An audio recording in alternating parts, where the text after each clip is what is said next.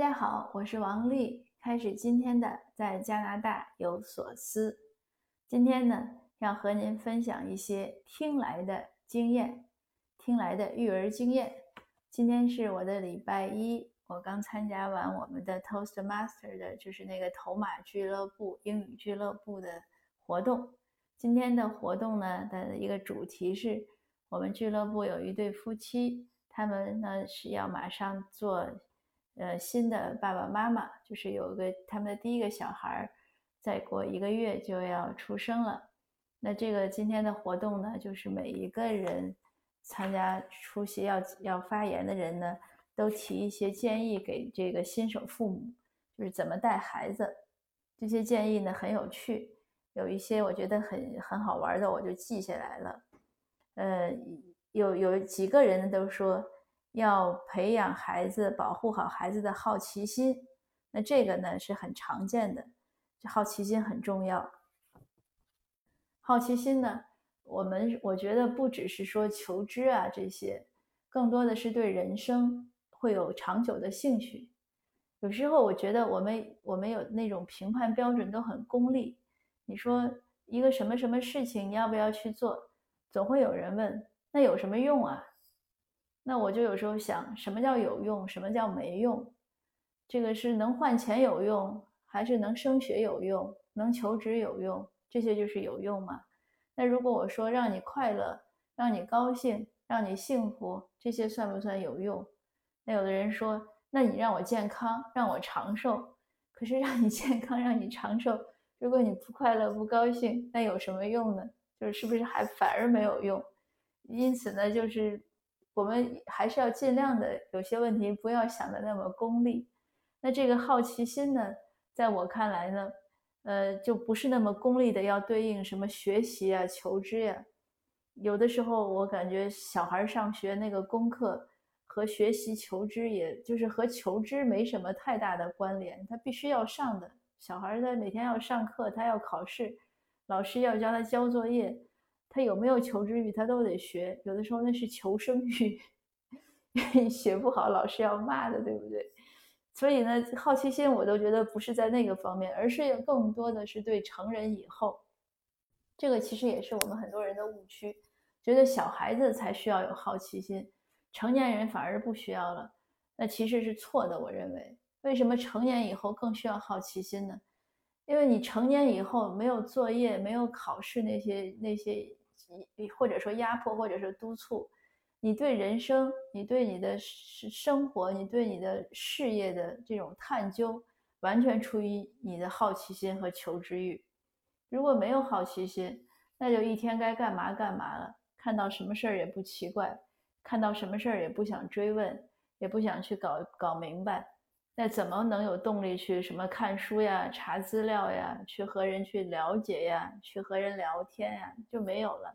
所以好奇心呢，要一直保持，不是说保持到他上学，而是要保持到他成年，要让他对生活有兴趣，这样他才能走得更远，才能才可能去开拓自己真正的事业，而不是工作。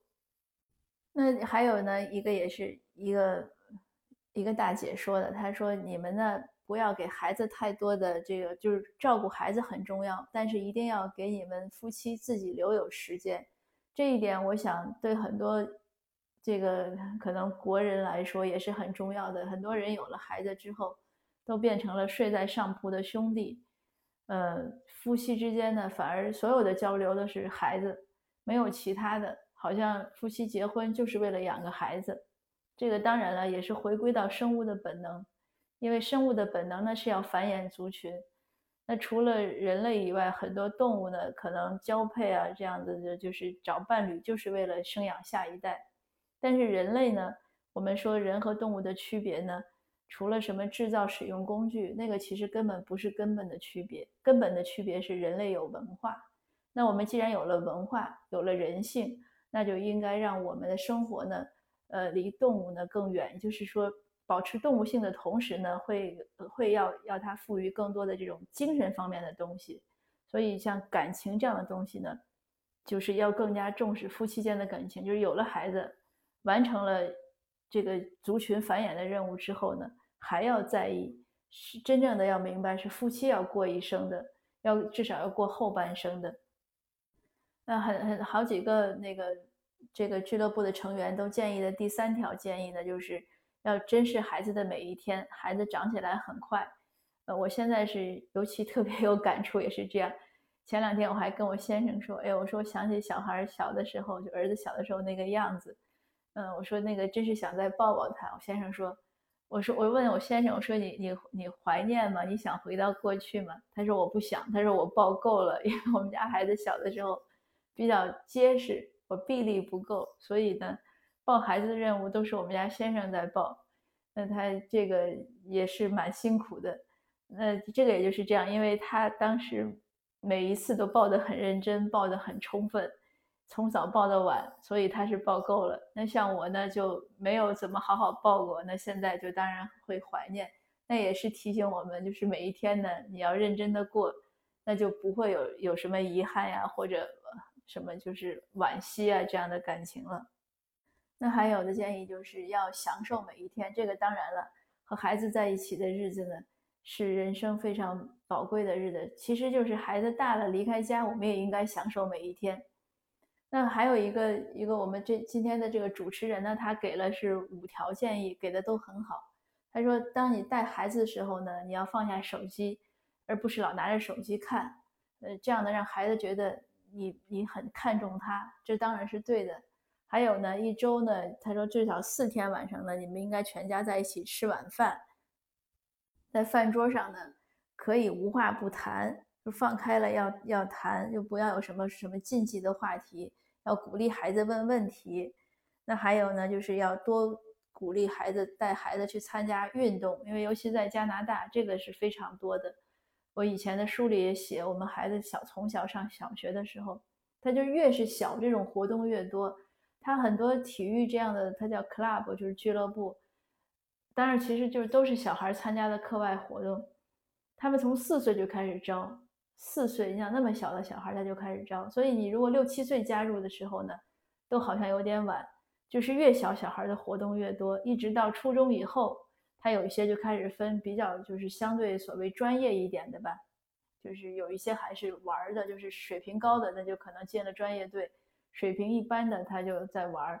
但是体育活动呢，对孩子有非常大的好处，也是这个原因。我觉得有的越参加体育活动的孩子呢，他就没有那么迷恋手机啊、电电子游戏，因为他有更好玩的事情要做。那他第五条建议呢，他说要检查孩子的作业。这个对中国家长来说呢都没问题，都是肯定必须的。当然，我其实不是很赞同，因为我从来不查我们孩子的作业。嗯，我我以以前的分享也讲过很好多次，就是我认为要培养孩子的这种自律和他的责任心。当然，这也是就是 case by case 吧，每一个案子每一个事情单说。但他总体来说这几条建议，我认为都是相当不错的。